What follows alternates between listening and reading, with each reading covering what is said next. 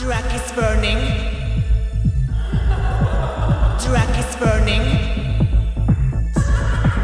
Drac is burning. Drac is burning. Drac is burning. Hola, hola, buenas tardes. Estoy en este momento con Lana Bully, nuestra Science Queen de Barcelona, y estamos haciendo un especial del coronavirus porque pienso que es la, la persona que mejor nos puede hablar de este tema para, para Dragis Banner y para los oyentes de nuestros podcasts. Así que muy buenas tardes, Lana, ¿cómo estás? Hola, Rubén. Pues muy bien, muy bien. Estoy, estoy preocupada, pero serena. Me encanta. ¿No? ¿Preocupada por qué? Bueno, preocupada porque es, es una cosa grande, importante que puede tener, bueno, que va a tener mucha, mucha repercusión y la cuestión es que depende de cómo lo gestionemos, puede ser mayor o menor. Claro. Mm. Depende de cómo lo trate la población en general, estamos hablando. Sí, sí, sí. Aquí los únicos que, que tenemos algo que hacer somos el pueblo, porque depende de la gente que, que no lo transmite, que, que se aísle y evite el contagio. Claro, es que se está viendo en, en muchos medios de comunicación lo del quédate en casa, hashtags, etcétera. Sí, sí. Y, y realmente es que es importante que eso sea así, porque hay mucha gente que dice, es una alarma, es todo mentira. Mm, Realmente no. No, no, de hecho, o sea, quedarse en casa es la diferencia de saturar el, el sistema sanitario o no.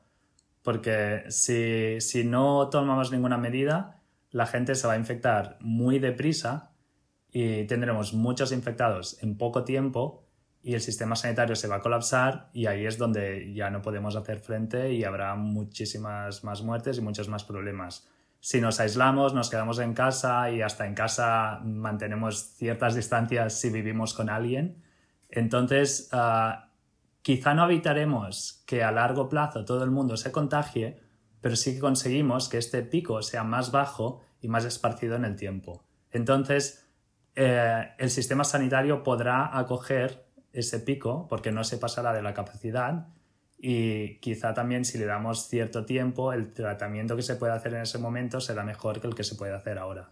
Claro, o sea que si ganamos en tiempo puede haber algún tipo de, quizá no una cura, pero sí como gestión Sí. de, de, de todas esas infecciones que estén pasando, ¿no? Mm.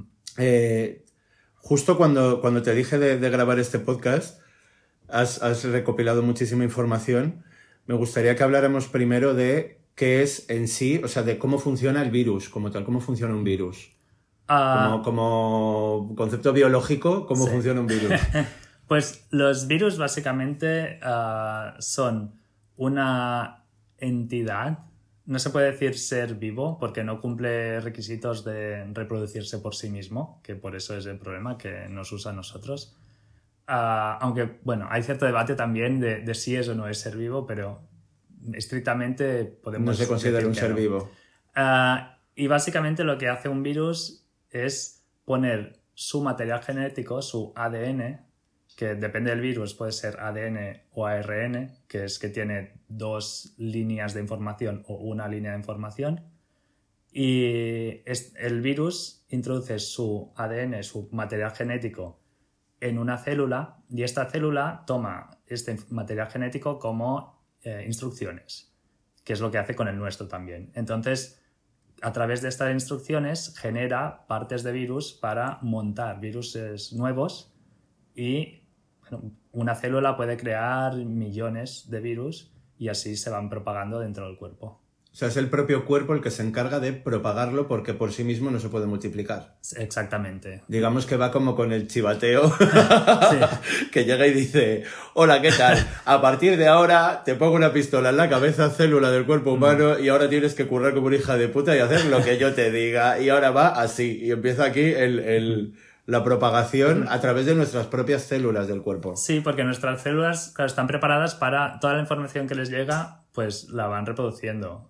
Porque básicamente, en teoría, dentro de tu cuerpo solo hay tu información. Claro. Que no están preparadas para no reproducir alguna información. Entonces tienes el sistema inmunitario que sí se encarga de, si hay algo que sea exterior, ir a, Ir a por él. claro, destrozarlo para que tu célula no llegue a, a reproducirlo. Pero, pero la célula en sí no sabe qué reproducir y qué no. Claro. Me encanta el concepto de las células del cuerpo son rubias. Gracias. no saben qué hacer. Llega un cotilleo, lo propago a saco Sí. y cuando me quiero dar cuenta el cotilleo más. nos ha comido vivas.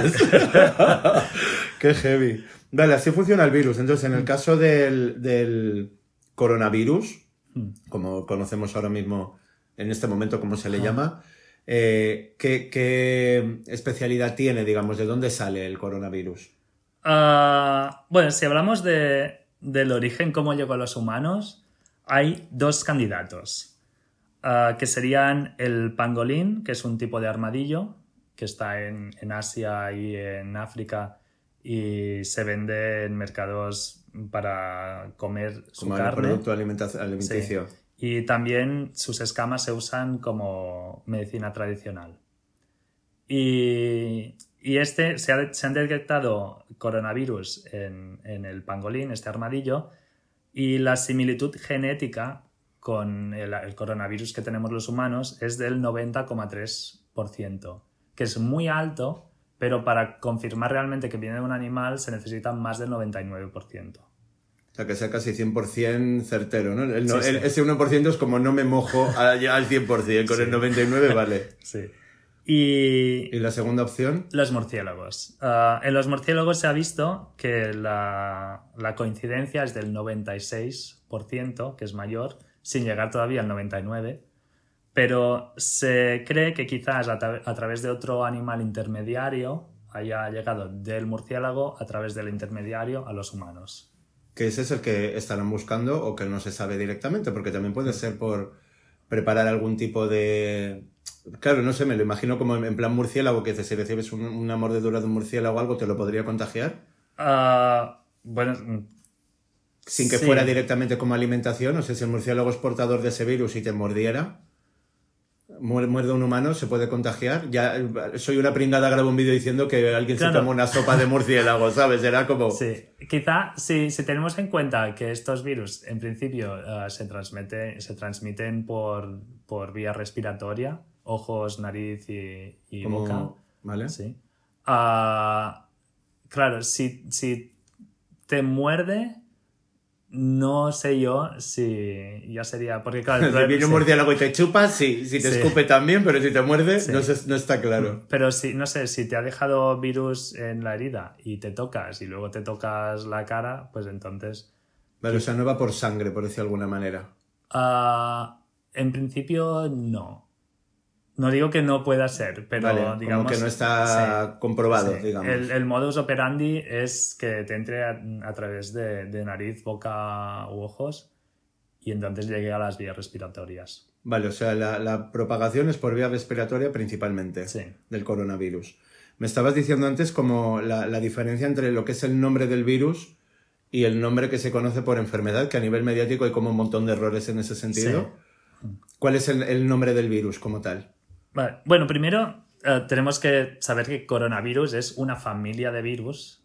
Entonces, cuando se dice el coronavirus, es en realidad el nuevo coronavirus. Porque Vale. la gripe es coronavirus igual.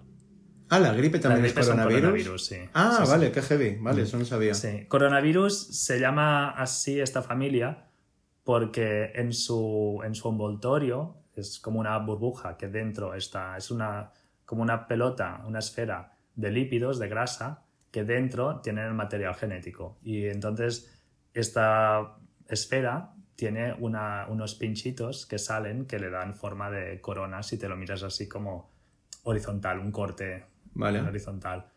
Y, y- y la gripe es uno de estos.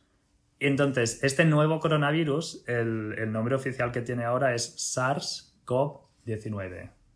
SARS-CoV-19. Y es el SARS-CoV-19. La enfermedad es la COVID-19. COVID-19. Sí, en femenino. Sería. Me, me llama la atención porque eh, sería como una evolución del virus de la gripe. Ah, no, es, no, tampoco. no, es, es otro, otro tipo de virus. Es otro tipo de virus diferente al de la gripe. Vale. Eh, ya sabemos que, que viene de, de Asia, Sí. ¿no? Y, y qué, qué- o sea, qué es lo que ha pasado en Asia antes de que llegara a Europa. Porque claro, eh, sabemos que allí ha tenido como un pico de subida y que ahora está remitiendo. ¿Qué es lo que ha pasado en Asia antes de que llegara aquí? Bueno, pues ah, la transmisión ah, se cree que fue en un mercado de, de animales. Que, bueno, evidentemente si te pasa de un animal, pues en sitios... Donde hay animales es, es de cajón. Sí.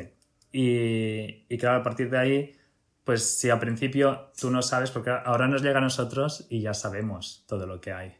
Y ya vamos un poco más prevenidos, aunque hay que decir que España va un poco lenta, porque se podrían haber tomado medidas un poco antes viendo lo que se Viendo lo venía, que estaba sí, pasando. y viendo que ya había llegado a Italia fuerte, porque ahora España está empezando a ganarle y, y España ganando en lo malo. Claro. está empezando a ganarle a, a Italia en, en- en transmisión, lo cual está mal. Y bueno, y eso, entonces como no, es- no estaban preparados, no sabían lo que les venía en China, pues claro, hizo un subidón de diciembre hasta mediados de febrero, pues subidón de contagios. Entonces pusieron medidas muy estrictas, más estrictas que aquí ahora mismo, y desde mediados de febrero empezó a, a bajar y están ya en, en Como en bajando, descenso. Sí, en descenso de, de transmisiones.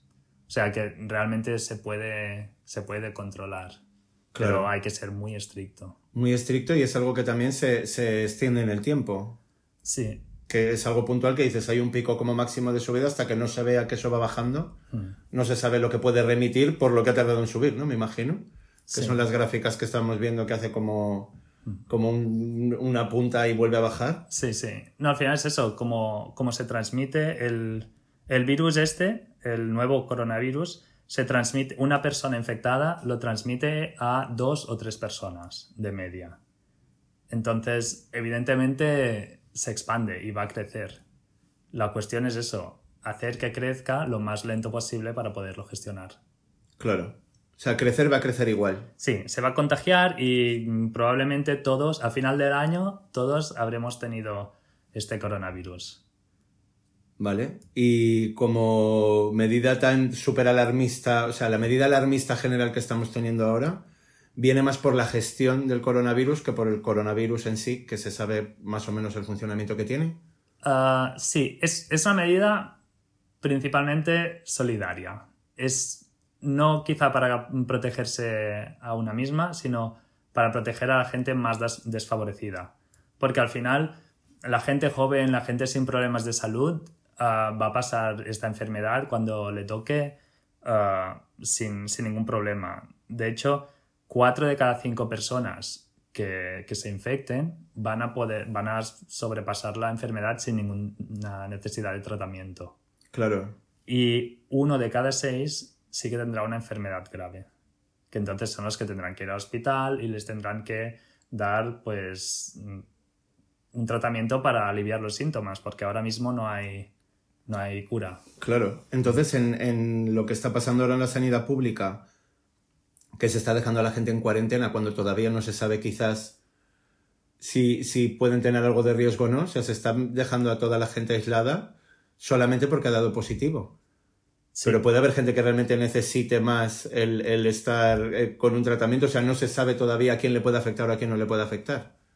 Ah, bueno, o sea, mantener a, los, a la gente positiva aislada es importante para que no lo transmitan.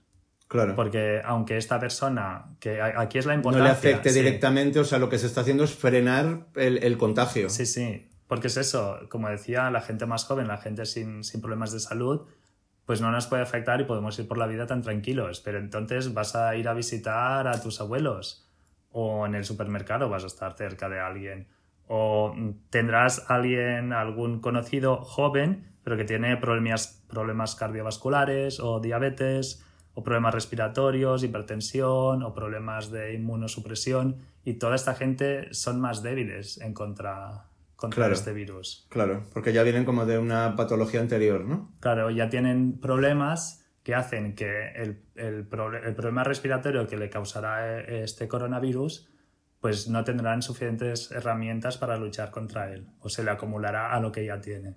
Claro, porque lo que estábamos hablando es que el cuerpo lo supera de manera natural en un porcentaje muy alto. De los casos, ¿no? Sí, sí, eh, 80%. Era un 80% de los casos cinco. sin ningún tipo de tratamiento. Sin o sea, el propio cuerpo sí. lo ataca y fuera. Mm, Como la gripe. Claro. Ah. Claro, solo que en el caso de la gripe sí que tenemos vacunas para mayores Mm. y gente de riesgo con algún tipo de enfermedad o, o incluso cáncer o cualquier otra cosa que te pueda tener el cuerpo como más cascado. Pero para esto no, y se están haciendo estudios, o sabes si se están haciendo estudios como para Sí, sí, sí. hacer una vacuna que prevenga algo. Mm. Bueno, evidentemente se está luchando contra el reloj para intentar conseguir alguna vacuna o algún tratamiento que sea más efectivo que, que contrarreste mejor lo- los efectos o los síntomas. Ah, pero de momento no hay... al men- Oficialmente no se ha No, dicho no hay que- nada en este momento. nada. Claro.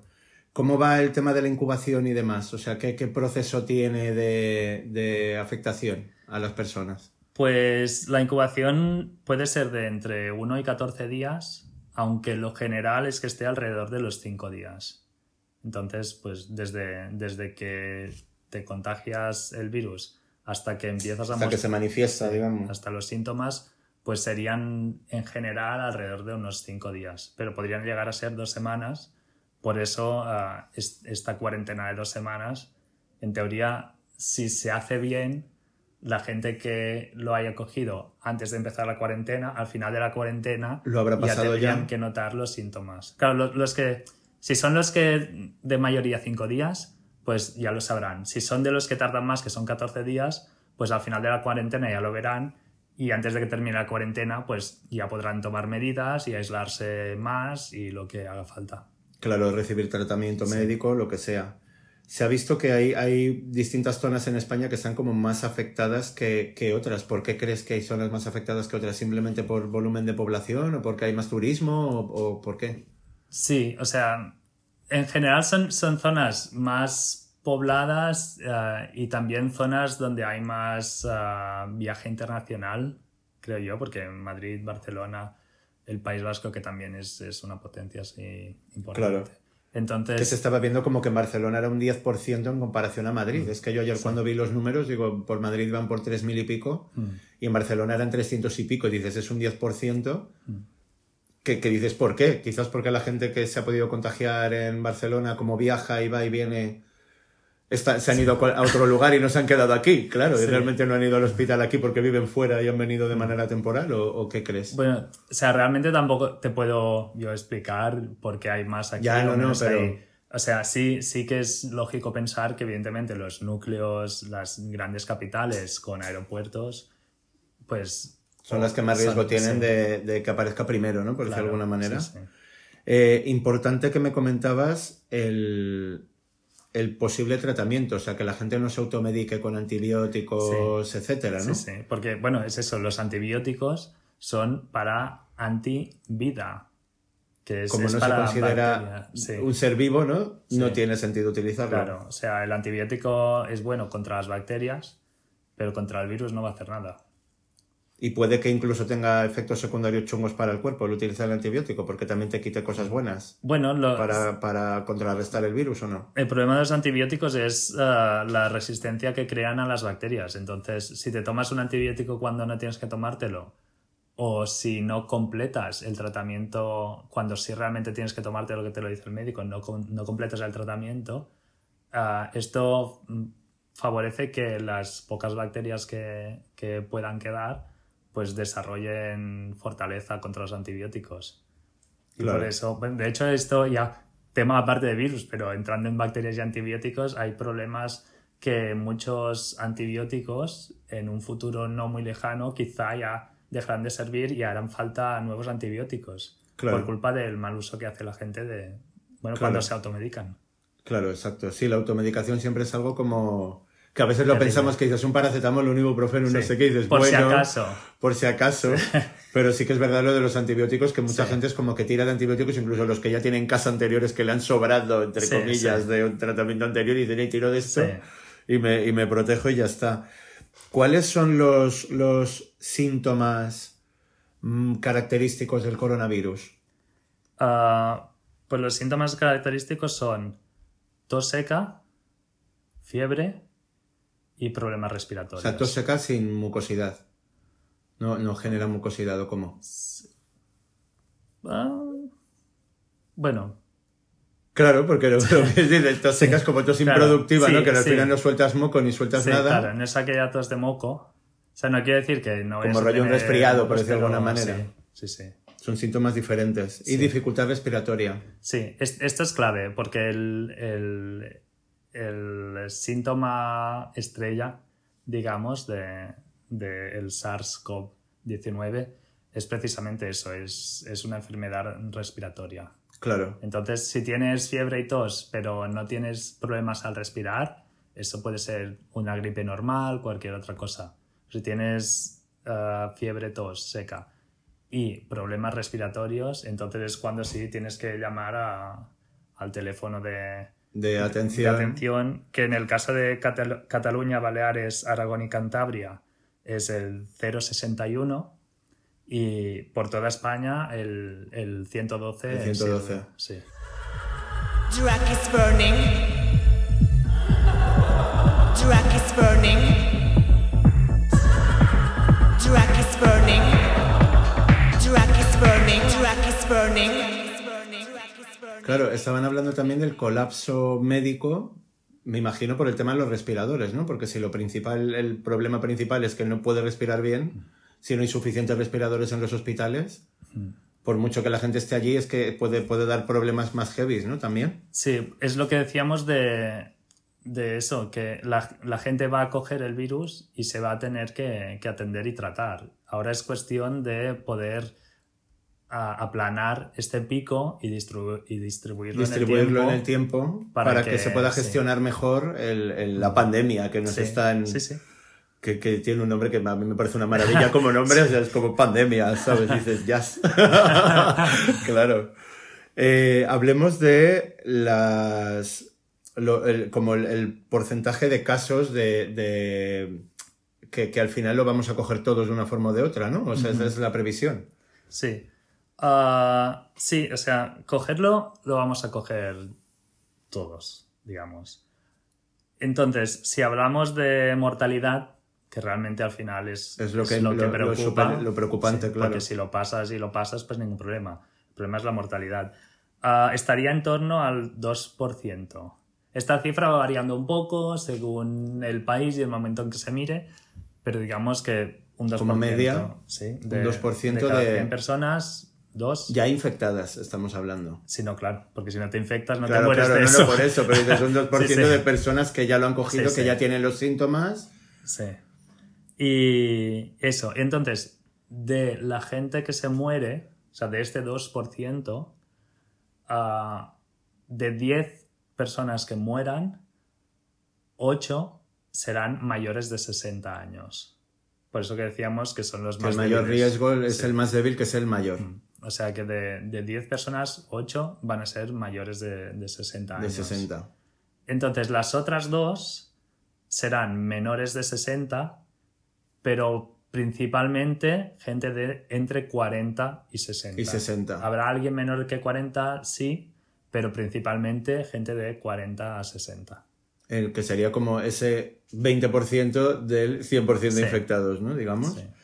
Y ahora se estaba hablando también del tema de los niños, que decían que eran como muy, muy portadores fáciles, que es por los abuelos que pueden estar más en contacto o por qué. Ah, bueno, los niños ah, no tienen filtro y son muy físicos. Y- claro. Básicamente, y, y los metemos cada día en una escuela con Con otro montón de niños, de con otro montón de profesores, Claro. van a ver a los abuelos, Sí. están en parques, están en lugares sí. públicos con gente. El problema de los niños es eso, que son de las personas más sociales, con más interacción física, además, en la sociedad, y que luego son los que van a ir a ver a los abuelos y van a ir a ver a gente. Y claro, los niños y ellos lo pueden pasar, o sea, pasar ellos el- el- la enfermedad, la COVID-19, y superarla, pero entonces pues van a ver al abuelo, evidentemente se le, se le van a tirar encima, lo van a Claro, besar y todo, y ahí es donde está el Los niños son el virus del virus. Total. Sí, sí. ¿Cuáles son los, los... O sea, ¿cómo se contagia principalmente? ¿Va por, por moléculas, ¿no? En el aire. Ah, ¿Por saliva principalmente? Sí, principalmente como, como afecta a las vías respiratorias y es donde engaña nuestras célula- células para que lo reproduzcan. Ah, básicamente, pues en la tos vamos a expulsar microgotas de, de saliva y en estas gotas va a ir el, el virus. No se va a quedar flotando en el aire, o sea, no hay problemas de eso. Pero claro, si estás hablando con alguien, hablando, aunque no te salte el escupitajo a la cara, partículas Siempre hay. Siempre hay. a veces es más evidente el escupitajo. Sí, claro, si hay escupitajo, entonces ya ahí no hay duda. ahí no- A mí me ha pasado muchas veces de trabajar delante del ordenador y estar hablando y de repente darme cuenta de, Sí.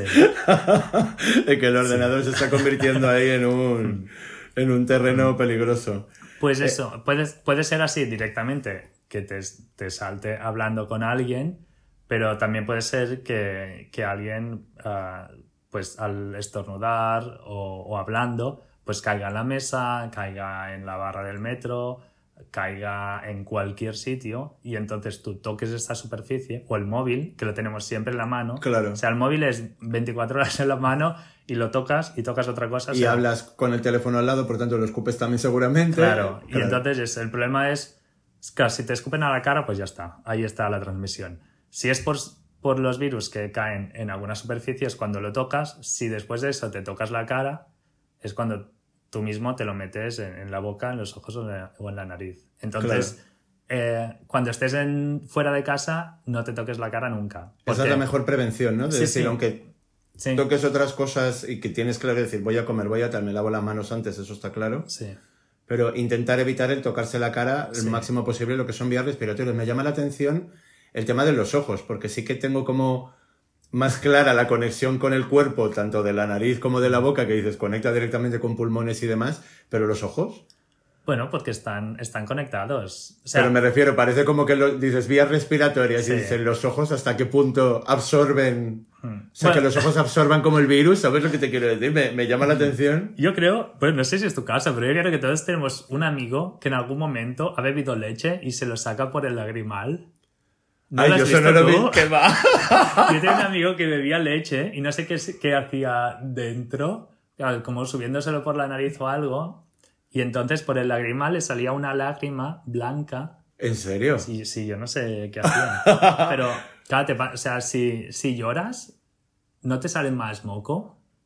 Sí, y es bueno, más líquido. Claro, pero yo no sé si va como por, por la congestión general de la cara o igual que dices, te das un golpe en la nariz y te salta una lágrima. Conectado está, pero no sé Mm. hasta qué punto es como que me llama la atención que los ojos puedan, el que te toquen los ojos, como absorber ese virus, Mm. Sí. como si estuvieran como oxigenándose, por decir de alguna manera, todo el rato, ¿no? Mm. En el caso de, de personas que ya lo tienen o en estos 15 días que tenemos por delante de, de aislamiento, por decir de alguna manera. Bueno, por decir de alguna manera, no, son 15 Es días de, de todo el aislamiento posible.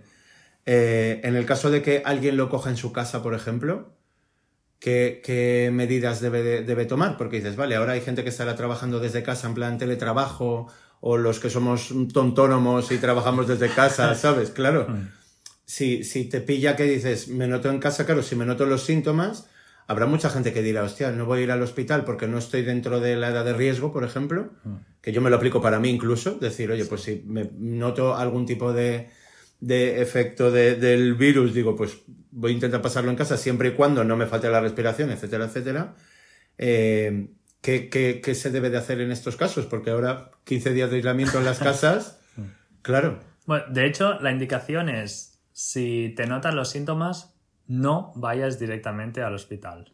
Porque ¿Ves? Eso es muy sí, importante. que es cuando saturamos el sistema sanitario. O sea, si te notas, ah, si te notas los síntomas de la fiebre, la tos seca y el problema respiratorio, entonces es cuando tienes que llamar al teléfono. Cuando de- notes como los tres síntomas heavy de fiebre alta, Sí. vale. Entonces, cuando llamas a 061 en estas cuatro comunidades que hemos dicho o al 112, Al en las 112, demás, sí. y bueno, ellos ya te gestionarán, te dirán si tienes que ir o qué tienes que hacer. Entonces, una vez ya estás confirmado que eres positivo de este coronavirus, entonces, pues, si, si eres de las personas que lo pasa sin más, sin llegar a la enfermedad grave, que eran 5 de cada 6 no llegan a la enfermedad grave, pues entonces lo pasas en casa. Si, si tienes grave, pues tendrás que estar hospitalizado y te tratarán como sea. Si puedes estar en casa y vives con otra gente, necesitas estar en una habitación sin nadie más, habitación privada, es, es lujazo. Eh, claro. Es lujazo. Lujerío. Sí, habitación privada. Habitación privada con baño privado, Sí, o sea, en la baño, suite sí. de la casa. Baño privado también para, para, que Importante. No, para que no se transmita. Y si en casa solo tenéis un baño porque sois clase obrera como todas, entonces cuando esta persona lo haya usado, limpiarlo. Sin, Claro. Sin psicosis. Nada de todos los cepillos Claro. de dientes en el mismo bote, no. Claro, sí, no, claro, porque en vía respiratoria, lo que es boca, pues. Claro, claro, afecta. va directo. Sí, o sea, intentar aislar al máximo a esta persona de interacciones. Y si tenéis mascotas, pues también vigilar que, que no entren en la, en la habitación de, de la persona infectada, porque podrían, aunque ellos no puedan sufrir la enfermedad, de momento parece que no la pueden sufrir, pues igual que el virus puede caer en una superficie, si un perro le lame la cara y luego te viene a lamer a ti, Claro. pues te lo, te lo Claro, podría puede ser portador sin, Sí. incluso por el propio pelaje y Claro, demás. Como cualquier superficie. Claro. Sí, sí. Es importante el tener todo bien ventilado y bien tal, o sea, que aprovechemos estos 15 días de aislamiento para abrir bien las ventanas y las puertas, siempre y cuando no truene o no tal. Es Y- importante, ¿no? La sí. ventilación, porque me imagino que en la, la intemperie, por decirlo de alguna manera, Y limpiar, sobre todo limpiar. Es- limpiar. O sea, Sí. pero bien de químicos, de limpieza y bien de Ah, jabones. Bueno, es desinfectar. Sí, lo bueno del jabón, eso que dicen de lavarse las manos, que parece una tontería, pero dices, "Oh, una cosa que me va a matar, la voy a, la voy a eliminar lavándome las manos. Pues sí, porque el, el jabón lo que hace es precisamente ah, atrapar los, las grasas, los lípidos, para que se los lleve el agua. Hace com- como los envuelve y se los lleva en una pelotita con el agua. Entonces, como la capa, la burbuja esta... Que de- protege el código, digamos. Sí, como es- está hecha de lípidos, lo que hace el jabón es destrozarla. Va cogiendo partes y destroza el virus, o sea, lo destruye totalmente Claro. y, y lo limpias. Pero claro, es aquello que dicen que necesitas estar pues unos 20, 30 segundos limpiándote las manos bien entre los dedos. Que te estoy limpiando las manos mm, imaginándote en tu cabeza de estoy destruyendo la Sí, capa sí. de lípidos del coronavirus. Sí, sí, es muy sanguinario, pero es sin sangre. Porque no muere, pero- muere, cabrón. Sí, sí, sí. Pero claro, es eso, o sea, limpiarte las manos con jabón ah, cuando llegues a casa, cuando tengas que cocinar, ah, cuando te pica el ojo si no estás seguro de que has tocado algo Claro. antes o no. Sí, como lo mismo que cuando te vas a poner las Sí. lentillas de manos Claro. súper limpias todo Sí, siempre. Sí, sí. Vale, eso es muy, muy, muy importante. Em, ¿Te queda alguna, algún punto más importante, importante que digas? Bueno, importante, importante que los casos están creciendo mucho, porque eh, viernes 13 por la mañana los casos confirmados en España eran casi 3.000. Con, En toda España. Sí, toda España y, y 800 de estos 3.000 eran nuevos de, de un- en un día. Del propio Sí. viernes. Y el viernes por la noche la cifra de casi 3.000 había subido a más de 4.200. Buah. O sea que no es, no es broma, que el, que el contagio es de verdad. Y claro, entonces, digamos, la cuarentena la, la empezamos el viernes. Claro. O sea, esperamos ahora que, que con la que te- cuarentena esto se estabilice. No va a dejar de subir, pero que suba Pero que no suba tan heavy como ha subido en las últimas 24 horas del 12 al 13 de marzo, por ejemplo. Qué heavy. Pues haciendo así como una recapitulación de todo, eh, tengo por aquí apuntado el sistema inmunitario. Sí, no, bueno, sí. ¿Qué pasa con el sistema inmunitario? Bueno, no, lo del sistema inmunitario, ah, claro, el sistema inmunitario mm, es el que se encarga de, de eliminarlo de manera natural, por Sí, decirlo de alguna sí, manera. porque el sistema inmunitario, todo lo que es extraño, que no es tu ADN, que no es tu cuerpo, va, va a eliminarlo. Ah, es muy curioso, ahí también, inciso, una mujer embarazada, su, su criatura no tiene su ADN, porque la mitad es suyo, pero la otra mitad es de un señor Claro. que no tiene nada que ver con la mujer. Y, y el sistema inmunitario, cuando llega a la zona donde está el bebé, se autodestruye. ¿Cómo? Hostia, Para no no, sabía. claro, porque si no atacaría. al Claro, bebé. si no atacaría al bebé como un extraño porque no tiene su, mismo, Claro, su misma carga genética. Piensa que cuando con los trasplantes de órganos hay estos problemas de- del sistema inmunitario que destroza los órganos, Claro. que, la- que- que los rechaza. Y claro, tú imagínate tener a otra persona dentro durante nueve meses. Claro. Y, no puede ser que cuando el bebé ya es más grande, tiene más carga genética mezclada, digamos, el sistema inmunitario y dice, hasta aquí, ya no puedo más, pum, fuera, parto. No, No, lo, lo Pero, visualizo sí, sí. así, en plan, llega un momento Sí. en el que, mira, ya no me autodestruyo, me tienes hasta el coño, tira, fuera de aquí. sí. No, bueno, es, es- parto. es la, es la madre que des- se destruye su sistema inmunitario en esa zona para, para, como proteger al para bebé, protegerlo. sí, porque amor de madre. No, lo importante del sistema inmunitario, que lo iremos hasta de la boca de expertos estos días, es que hay gente que le llama sistema inmune o sistema inmunológico y esto es incorrecto. Sin más, chimpú. Incorrecto. Es sistema Inmunitario. Perfecto. Pues entonces vamos a finalizar el podcast eh, pues explicando que, que la cuarentena de estos 15 días que se han establecido que es importante, que es súper importante. El mantener higiene también es súper importante. El intentar evitar tocarse boca, nariz, ojos, exacto. Como- Tocarse se puede tocar Te una. puedes tocar, pero, pero... pero de cintura para abajo. no, del cuello para abajo. Bueno, sí. Claro, es sí, como sí. del cuello para arriba no me toques. O sea, a partir de ahora todas travestis de beso de lejos de pus pus. Sí, ahora todas como drag queens. Aquello que hacemos las drag queens, que nos besamos al aire. Exacto, así de mua, Claro. mua y ni el mua, Claro. ¿sabes? ¿Has visto una drag queen enferma en las noticias? No. No. Porque besamos al aire. Exacto. Porque mantenemos distancia con. Claro. Y, y eso, la importancia de, de ser consecuentes que estos 15 días que tenemos por delante son 15 días que se están que se han establecido así para no saturar eh, los hospitales y demás, para alargar un poco más en el tiempo, que no sea tan heavy los, los contagios, que sepamos que al final de una forma o de otra todos pasaremos por allí en algún momento del año, ¿no? Y, y principalmente pues que es un tema serio y que, que vale la pena estar pendientes, aunque solo sea un poquito. Me gustaría también el tema de las mascarillas, que también ha sido como muy polémico el, el tema de las mascarillas, de decir, si no necesitas realmente y no, no se te ha confirmado el virus, ¿hasta qué punto tiras de mascarilla? O sea, mascarilla, cero. Si no, o sea, hay dos casos en los que necesitas la mascarilla, que es si estás infectado, porque evidentemente tú cuando Haces hables barrera. lo puedes escupir, entonces, entonces sí, para no transmitirlo, o si estás cuidando de una persona o conviviendo con una persona que lo tiene, porque entonces, claro, esta persona evidentemente pues mm, habrá mucho contacto, habrá proximidad y sí que hablando pues puede haber transmisión.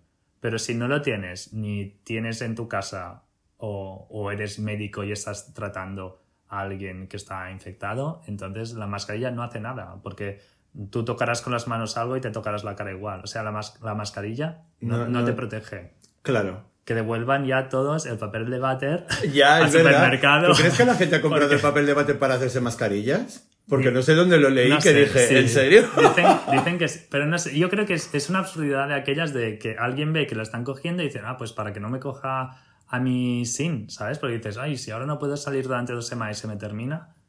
Chica, a mí... Pues con agua y jabón. sí, claro, Claro. Hay, hay muchas culturas que lo hacen con la mano y se lavan la mano. Claro.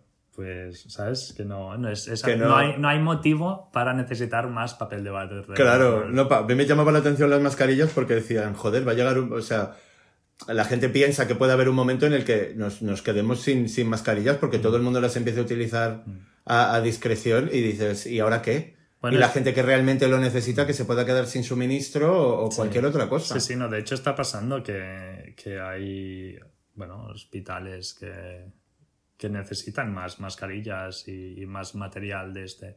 Claro. Y si la gente va y, y compra todas las que hay en el mercado, entonces el sistema sanitario pues no puede... Se llegó a decir que el mayor fabricante de mascarillas estaba en Alemania, ¿no? A nivel europeo, y que habían decidido que no sacaban las mascarillas de Alemania. No sé dónde lo leí. que habían decidido en plan de no vamos a, a lanzar nada más por ahí. Al final dices, si todo el mundo usándolas. Claro, claro, es que eso, tal como está, o sea, tendría que ser ya como por receta médica. Claro, Porque llega un punto que es eso, si, si la gente compra algo, es como los antibióticos, si compras algo que no necesitas, puedes causar un, un problema. claro, claro. Sí, sí, que es mejor el, el que no nos volvamos demasiado locas.